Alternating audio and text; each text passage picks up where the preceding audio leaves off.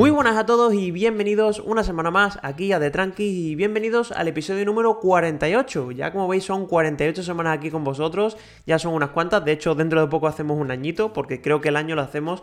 Cuando fue la WWDC del año pasado, así que bueno, ya dentro de poco estamos de aniversario.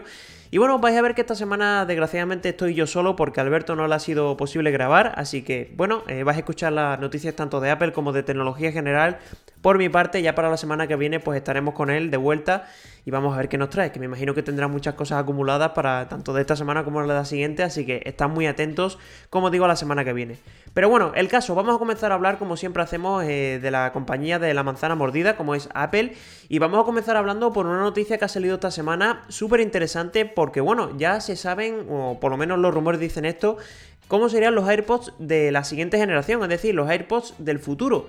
Y bueno, llama mucho la atención porque esta información la ha sacado DigiTimes, que en este caso es una, es una empresa que está muy cercana a la cadena de suministro de, por parte de Apple.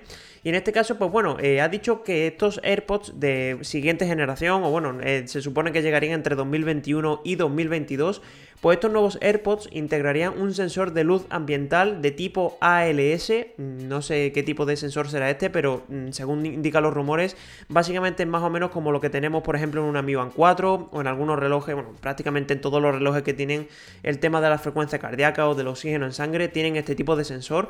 Y en este caso, pues Apple parece que está trabajando para poder integrarlo en sus nuevos AirPods. Y mm, es verdad, me, resulta bastante interesante, sobre todo por este tema, ¿no? Porque, bueno, eh, son unos unos auriculares que estarían muy orientados al uso en, deporte. Y como ya sabéis, pues Apple ha tirado por este camino en el Apple Watch y en este caso pues estaría trabajando en ello para los AirPods. Y bueno, ¿qué más cositas interesantes tenemos? Pues como os he dicho, estos sensores venían, vendrían integrados tanto para la función del ritmo cardíaco como también para la del oxígeno en sangre. Como digo, me parece muy interesante y veremos a ver si acaba llegando porque como digo, creo que va a ser un wearable que, bueno, ya si, si dentro de lo que cabe ha revolucionado el mercado, creo que en este caso pues podría revolucionarlo todavía un pelín más. Y nada, vamos a pasar con la siguiente noticia y una noticia también muy interesante porque bueno, ya la estuvimos comentando semanas anteriores en el caso de que los Power Beats Pro iban a integrar nuevos colores en su siguiente generación. Pues bueno, parece ser que tanto Apple como Beats han revelado que estos colores serían para la generación actual y de hecho ya se han presentado oficialmente. Estos colores van a ser eh, un color rosa, un color así como verde lima, bastante bonito, también un color azul y un color rojo.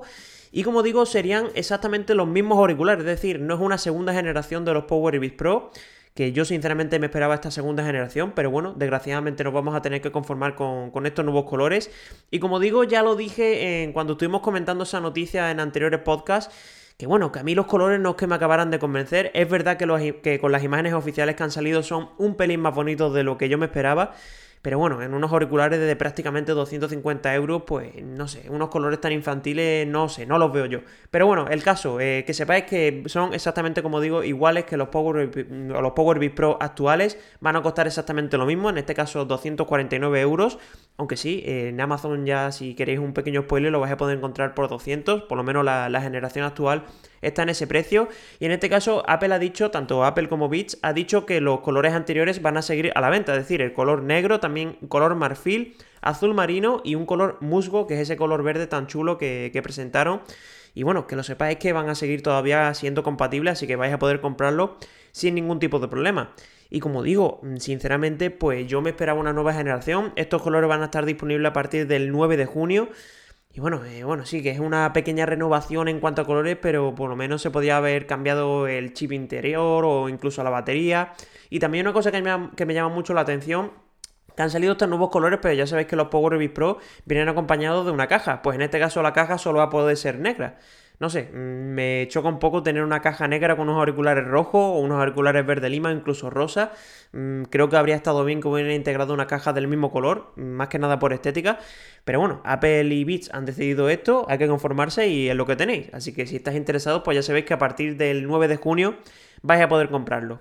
El caso, vamos a continuar ya con la última noticia en cuanto a, la, en cuanto a Apple y vamos a hablar como bueno, como solemos hacer casi toda la semana, podríamos decir, del iPhone 12. Y en este caso, eh, vamos a lanzar la noticia porque ya hay rumores del iPhone 13, que bueno, eh, puede explotar la cabeza que todavía no ha salido el iPhone 12 y ya se está hablando del iPhone 13. Y es que precisamente la noticia viene relacionada porque este iPhone 12 sería el último que integraría el conector Lightning. De hecho, ya se ha confirmado que este nuevo teléfono va a tener la conexión Lightning, pero para el iPhone 13 se está rumoreando ya muy fuertemente que eliminaría todo tipo de conector, es decir, no se cambiaría el Lightning por el USB tipo C, sino que se eliminaría todo, es decir, imaginaros un teléfono pues mm, prácticamente los bordes limpios, solo con los botones, no sé si tendrá incluso la bandeja de los Sims, o sea, de, la, de los Sims no, de las Sims, perdón, y como digo, pues eh, se haría un teléfono totalmente estanco, en este caso se está hablando de una resistencia al agua y al polvo muchísimo mayor, ya que no tenemos ningún tipo de conector, e incluso se estaría hablando también de que la carga inalámbrica sería pues bastante más rápida que lo que tenemos ya a día de hoy en los iPhone, que si no recuerdo mal,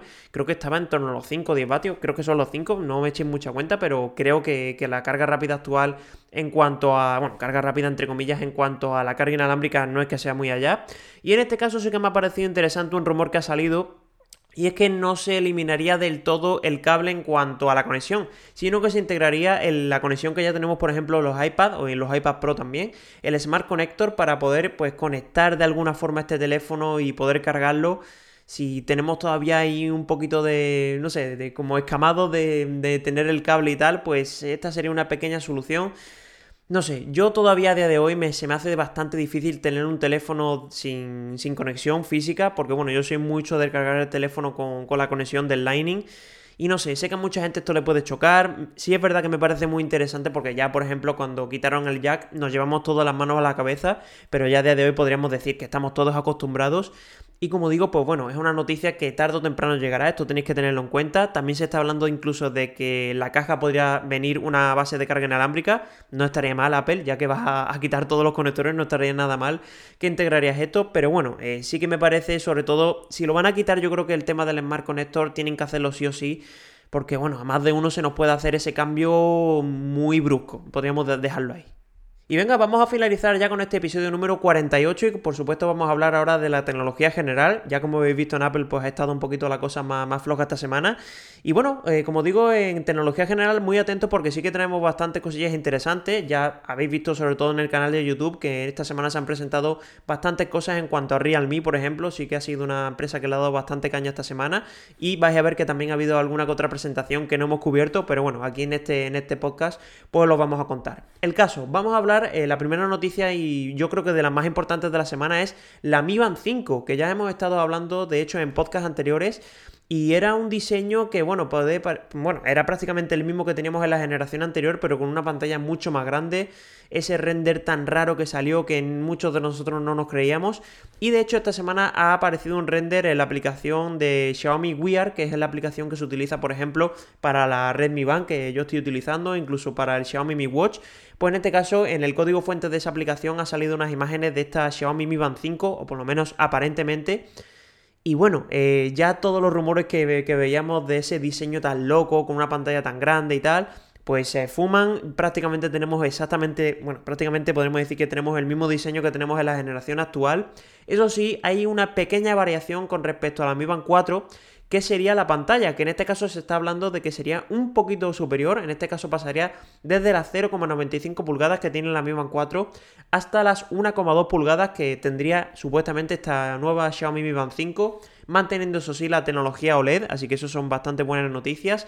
Y hay una cosa que a mí no me gusta, que se estaba hablando mucho, y ahora que iba a tener este, este sistema de carga por USB, es decir, por ejemplo la Redmi Band ya sabéis que lo tenéis, es decir, quitáis directamente la pulsera y tenemos un USB directamente en la, la cápsula, podríamos decir, y es mucho más cómodo que tener que llevar un cargador externo. Y en este caso, pues en esta Mi Band 5 se supone, esto obviamente son rumores, pero se supone que integraría el sistema de carga habitual, que bueno, es una base de carga en el que ponemos la, la cápsula y ya está.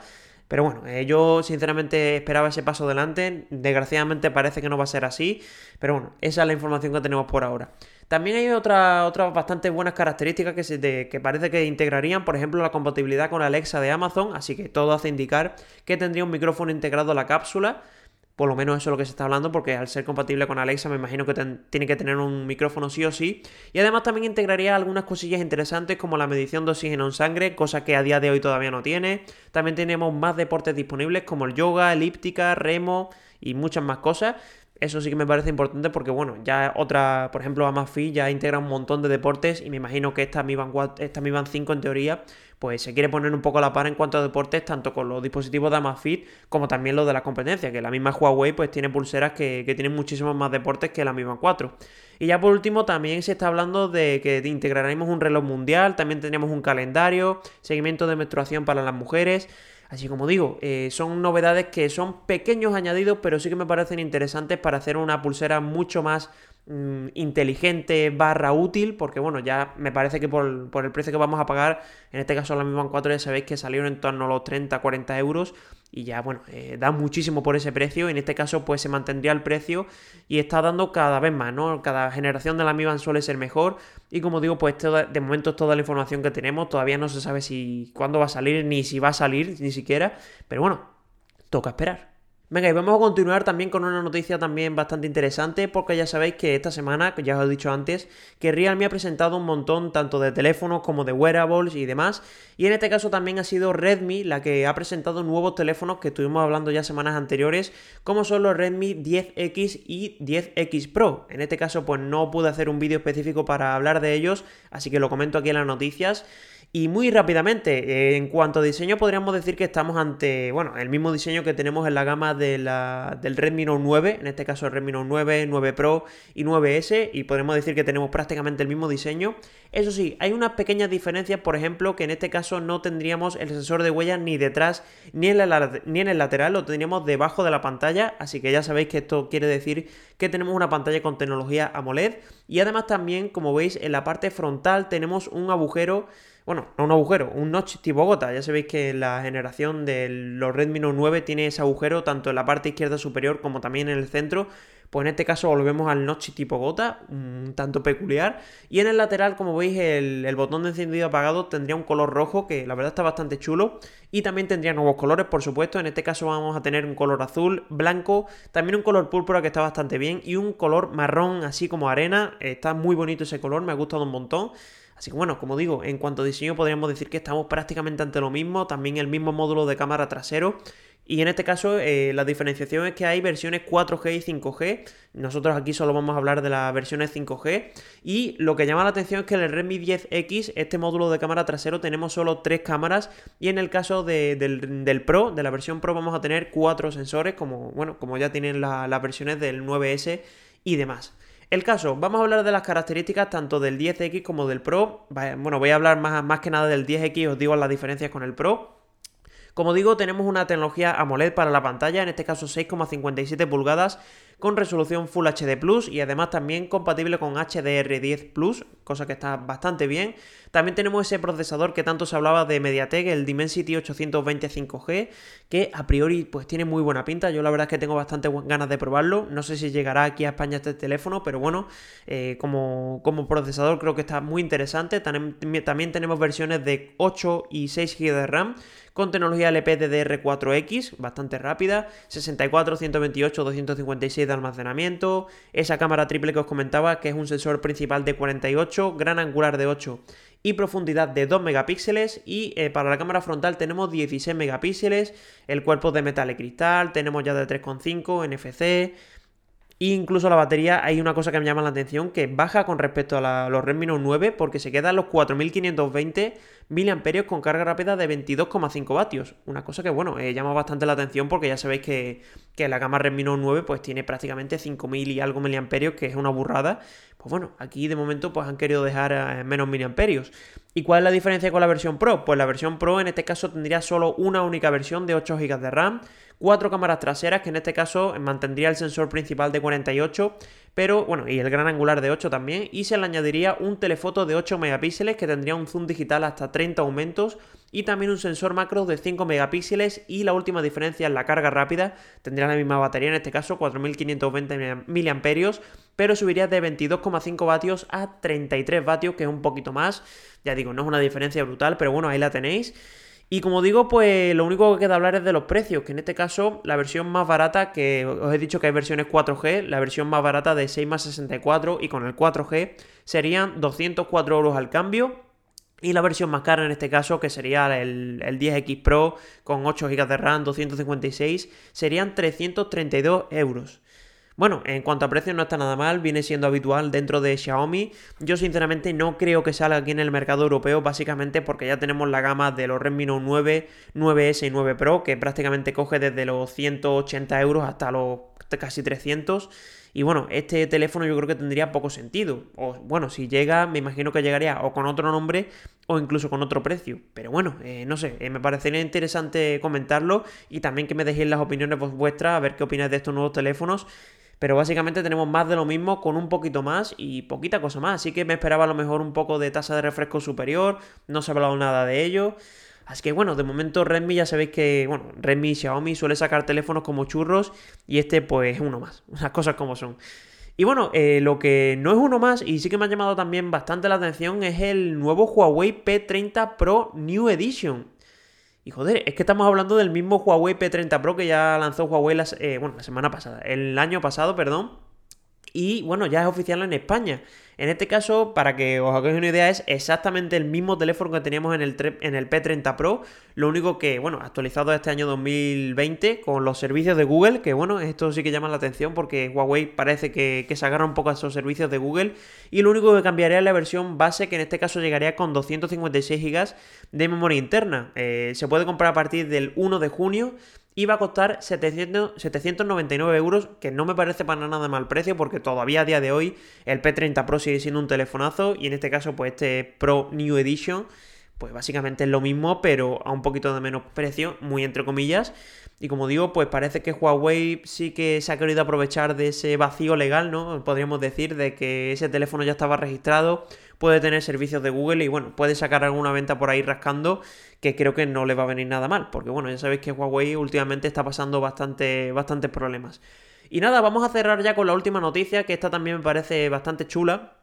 Porque ya sabéis que tenemos una Apple Car que ya salió hace bastante tiempo y ahora parece que Samsung pues le va a hacer competencia con una tarjeta también que en este caso se va a llamar Samsung Money. De hecho, han sido ellos mismos los que han, los que han revelado este nombre, así que se confirma que se va a llamar Samsung Money.